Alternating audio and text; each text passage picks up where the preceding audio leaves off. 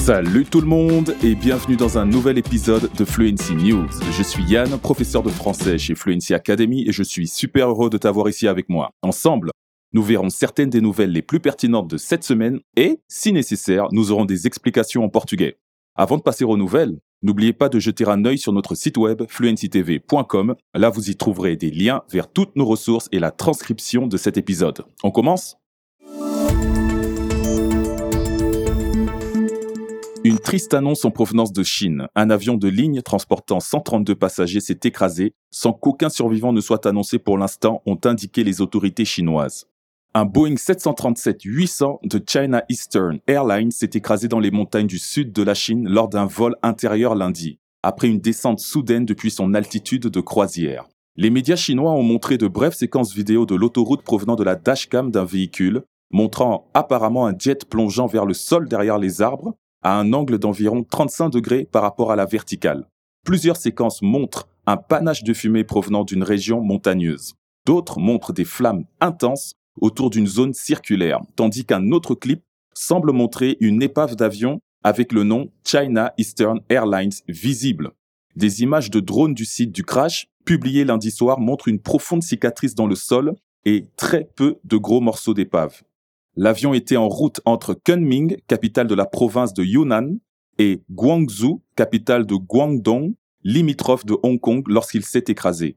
China Eastern a déclaré que la cause de l'accident, au cours duquel l'avion est descendu à 31 000 pieds par minute selon le site web de suivi des vols Flight Radar 24, faisait l'objet d'une enquête. La compagnie aérienne a indiqué qu'elle avait mis en place une ligne d'assistance téléphonique pour les proches des personnes à bord et envoyé un groupe de travail sur le site. Les médias ont cité un responsable des secours qui a déclaré que l'avion s'était désintégré et avait provoqué un incendie. Le quotidien du peuple a cité un responsable du département provincial de lutte contre les incendies qui a déclaré qu'il n'y avait aucun signe de vie parmi les débris. L'avion, avec ses 123 passagers et 9 membres de l'équipage à bord, a perdu le contact au-dessus de la ville de Yuzhou, ont indiqué l'administration de l'aviation civile de Chine, CAAC, et la compagnie aérienne. Le président Xi Jinping a déclaré aux enquêteurs de déterminer la cause du crash dès que possible, a rapporté le diffuseur d'État CCTV. No final dessa notícia, eu usei duas palavras que valem a pena serem citadas aqui. A primeira foi debris, que significa escombro, sabe? E o que sobra de um avião, no caso dessa notícia, depois da queda. A segunda palavra foi um anglicismo, logo na última frase que eu falei antes passar para a explicação em português.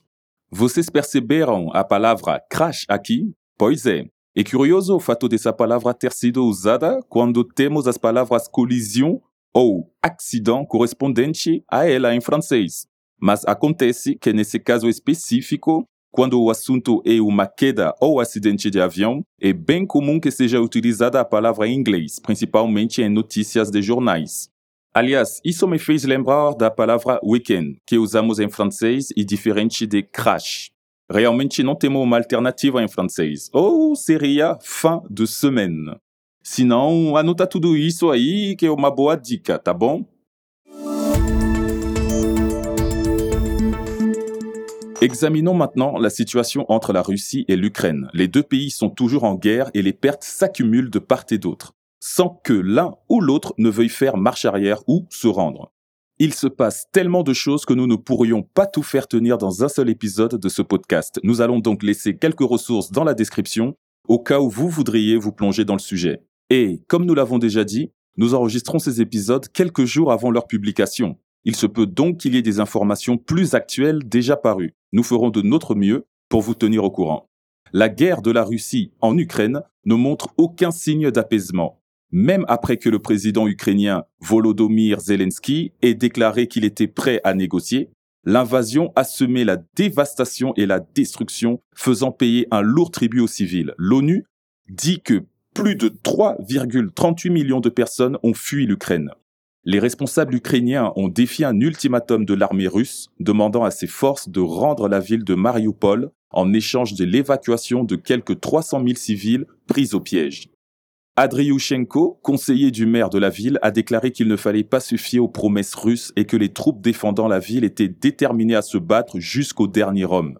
Mariupol est une cible stratégique clé pour l'armée russe et les habitants ont enduré des semaines de bombardements russes sans électricité ni eau courante. Le vice-premier ministre ukrainien Irina Vereshchuk a déclaré qu'il ne pouvait être question de reddition.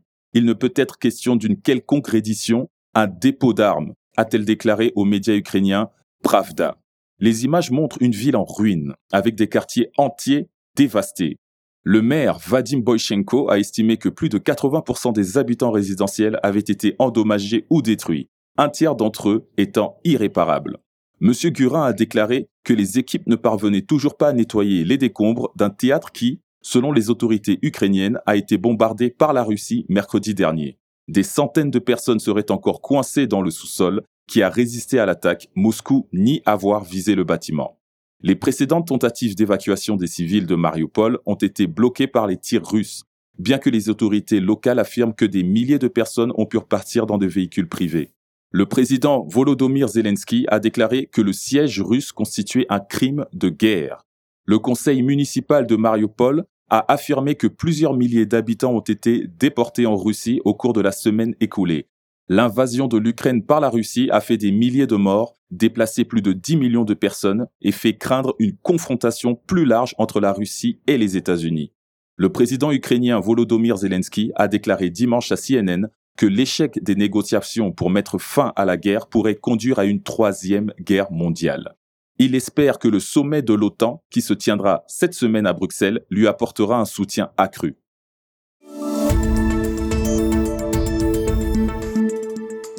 Et, parmi les bonnes nouvelles, l'Australie a restitué à l'Inde 29 objets religieux et culturels dont plusieurs avaient été volés ou exportés illégalement du pays.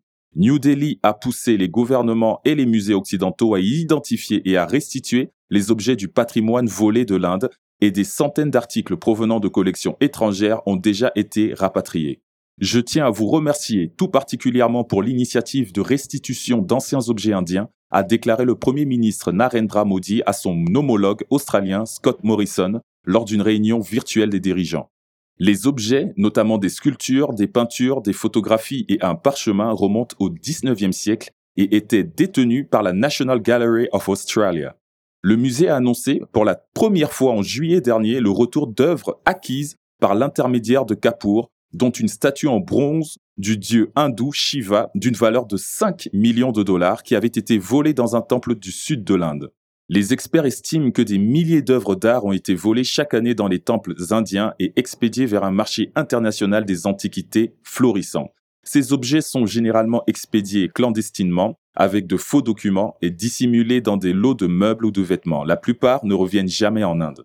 Barry O'Farrell, haut commissaire de l'Australie en Inde, a déclaré que la restitution des objets était un symbole des liens diplomatiques forts, construits sur des liens profonds de confiance et de coopération.